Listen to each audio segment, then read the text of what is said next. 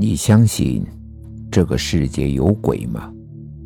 欢迎收听由慕容双修为您播讲的短篇鬼故事合集第一集《恐怖循环》。小黄下了班，独自一人来到了酒吧，喝起了闷酒。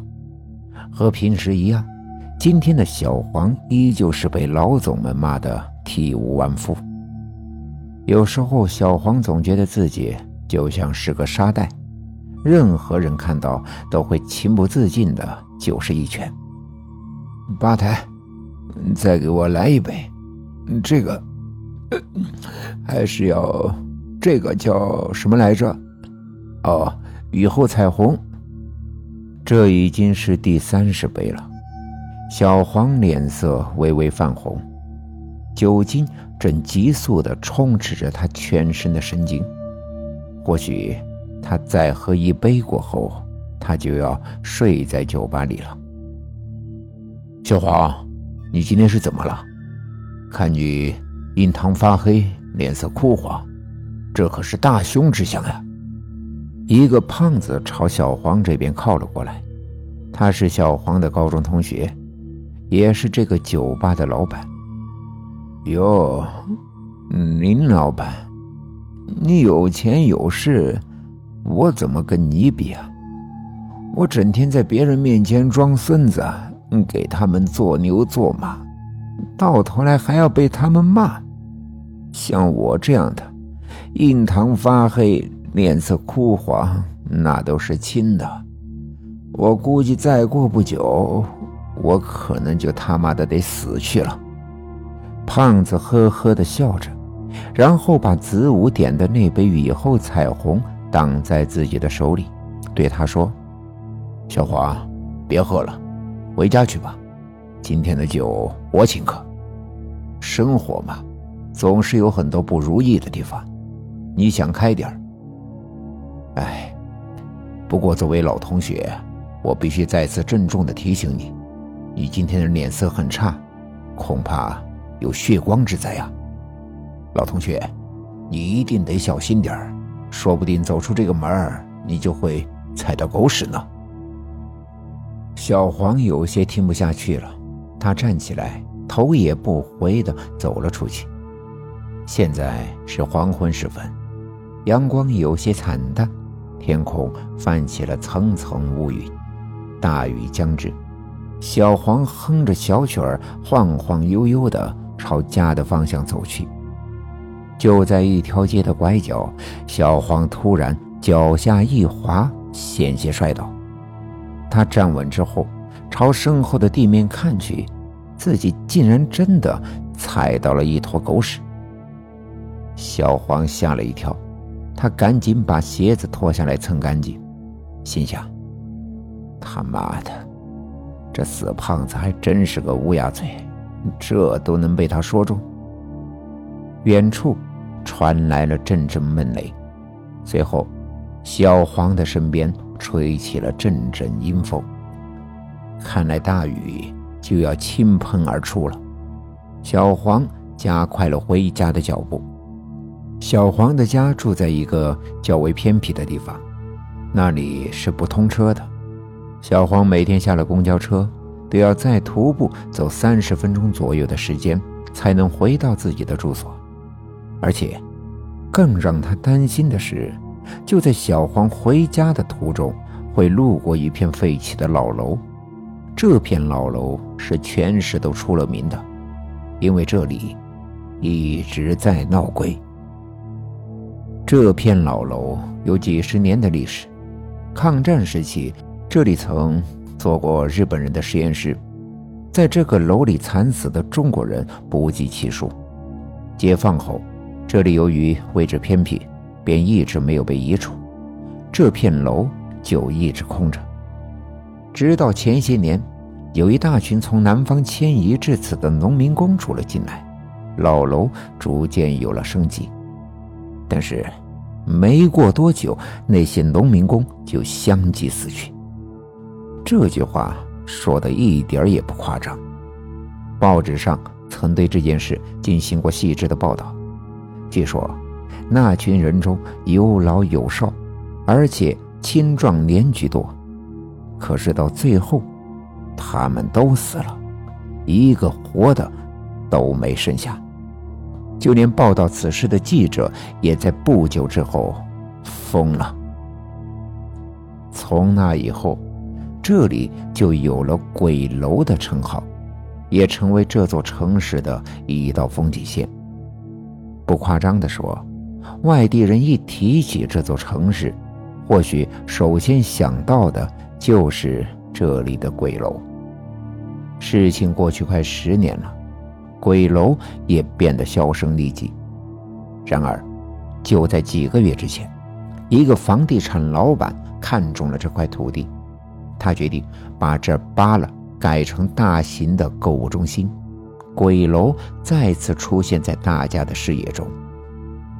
大家发现，这十年里，鬼楼里仍然有人居住，并且不止一户人家。他们和十年前的那批人一样，都是买不起房的务工人员。鬼楼的事情就先介绍到这儿，下面要继续说我们的主人公。小黄此时正独自一人穿行在这片鬼楼之中，天空逐渐阴沉下来，现在白昼如同黑夜一般。看了看表，现在是十八点整。小黄的身上泛起了鸡皮疙瘩，他的步伐越来越快，现在他恨不得一步便从老楼的这边迈到那边。他可不想在这种地方逗留。哎呦！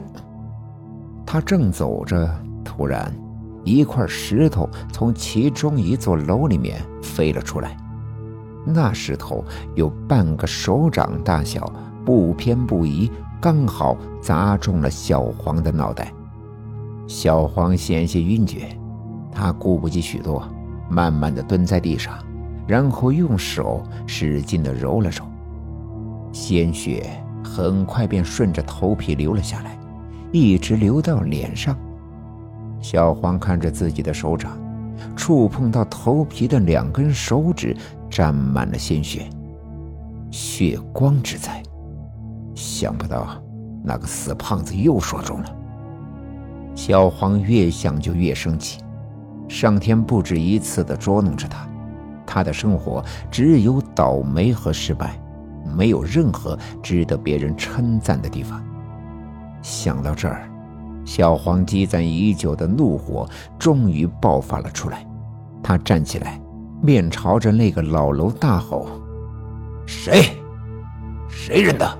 快给老子滚出来！你们都觉得我好欺负是不是？有种你就出来，我非把你撕碎了不可！滚出来！”小黄面前是一座三层的红砖楼房，房子的外墙爬满了藤蔓。他扫视了一眼，很快发现三楼的一个窗户是打开的，那石头应该就是从这扇窗户里扔出来的。好，老子进去找你！小黄没有多想，便毫不犹豫地冲进楼里。一口气上了三楼，楼里面是一片漆黑，鬼楼就是鬼楼，连楼梯上的窗户都被木板封得死死的。真不知道这样做的人出于什么目的。楼里面透不进任何的光线，小黄开启了手机上的手电筒，不知为何。一向方向感极强的小黄，此时竟然不知道该往哪边走。他左右照了照，三楼一共有四扇铁门，两扇在左边，两扇在右边。小黄胸中仍是充满了愤怒，他朝左边走去，边走边继续咒骂着：“滚出来！有种你就滚出来！”凭什么你们总是欺负我，压着我？今天我就要让你们知道，我不是好惹的。没等小黄把话说完，突然，在他的身后传来了一声惨叫。这是一个人从楼上跳下去的时候特有的惨叫声，声音较短，伴随着喊叫声的结束，是一个闷闷的东西坠落的声音。难道说有人跳楼了？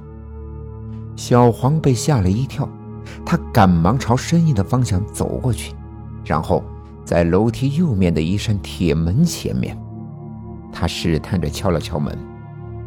开门，有人吗？开门。门里面没有人回答。当小黄准备再次敲门的时候，小黄身旁的另一扇门竟然自己打开了。小黄转过身子，他看见那扇门上贴着一张图画纸，门里是有光亮的，光线照在纸上。小黄看到。那张画纸上画着一个摔碎了脑袋的人像，从这幅画的线条可以看出，应该是个小孩子画的。可是，不知为何，小黄却觉得这张画十分的诡异，因为它太真实了，仿佛画中的那个人是真的被摔碎了脑袋，而画这幅画的小孩只是把自己看到的丝毫不差的描绘了出来。小黄痴痴地看着这张恐怖的图画，身子不自觉地向前走去。他站在了门前，里面只有空荡荡的一个房间，没有一件家具，到处都是灰尘。小黄蹑手蹑脚地走了进去。就当他站在屋子中央的时候，房间的门突然“啪”的一声关上了。小黄吓得后退了几步，他贴着一侧的墙壁站着，然后开始快速的扫视整个房间。此时此刻，小黄的心里有一种奇怪的感觉，那是一种从未有过的压抑。这个房间表面上空空如也。却感觉这里面挤满了东西，或许是人，透明的人。这些人一个挤着一个，就像在公车上一样。这种感觉使人烦乱，情绪躁动。小黄扫视了一圈，屋子里是空荡荡的，除了门上贴着的那一张可怕的画像。再没有其他值得留心的地方。最后，小黄的目光落在了窗户上，窗户是开着的。小黄恍然大悟，摸着脑袋，原来那个用石头砸自己的人就在这个屋子里。可是他现在又去哪里了呢？小黄来到窗前，窗外正是漫天的乌云。外面和里面同样叫人压抑。小黄把头低下，他看见一个人从远处快步走来。那个人穿着白色衬衫、黑色裤子、黑色皮鞋，等等。这个人竟然竟然和自己是一样的装扮。小黄更加仔细的看去，天哪，那个人就是自己！这，这到底是怎么回事？邪了门了！我一定是撞鬼了。小黄想着，就在这时，突然从后面伸出了一只手，小黄吓得跳了起来。他猛地转头，就在他的身后出现了一群死人，他们都低着头。眼睛里都是白色的眼球，浑身散发着腐臭气味。他们正一步一步的朝自己逼近。你们，你们别过来！你们，你们别过来！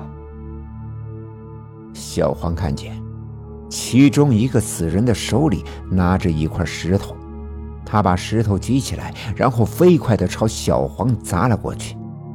小黄警觉的躲开，他听见。从自己的身后传来了一个熟悉的声音：“谁？谁认的？快给老子滚出来！你们都觉得我好欺负是不是？有种你就出来，我非把你撕碎了不可！滚出来！小黄惊呆了，这正是自己刚才说的话，也就是说，另一个自己正在重复着刚才的经历。不，这不可能！小黄头皮发麻，他听见“嗡”的一声，便精神恍惚，丧失了兴致。没有人能打扰我们。小黄面前的那群死人距离自己越来越近了，他们就快要摸到了小黄。小黄用尽最后的力气站在窗台上，此刻他已经无路可退了。滚出来！有种你就滚出来！凭什么你们总是欺负我，压着我？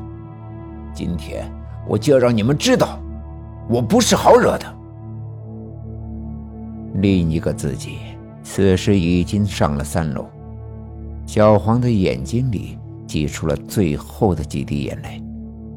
你们都想让我死，好，我死，反正老天对我不公平，我死了，一了百了。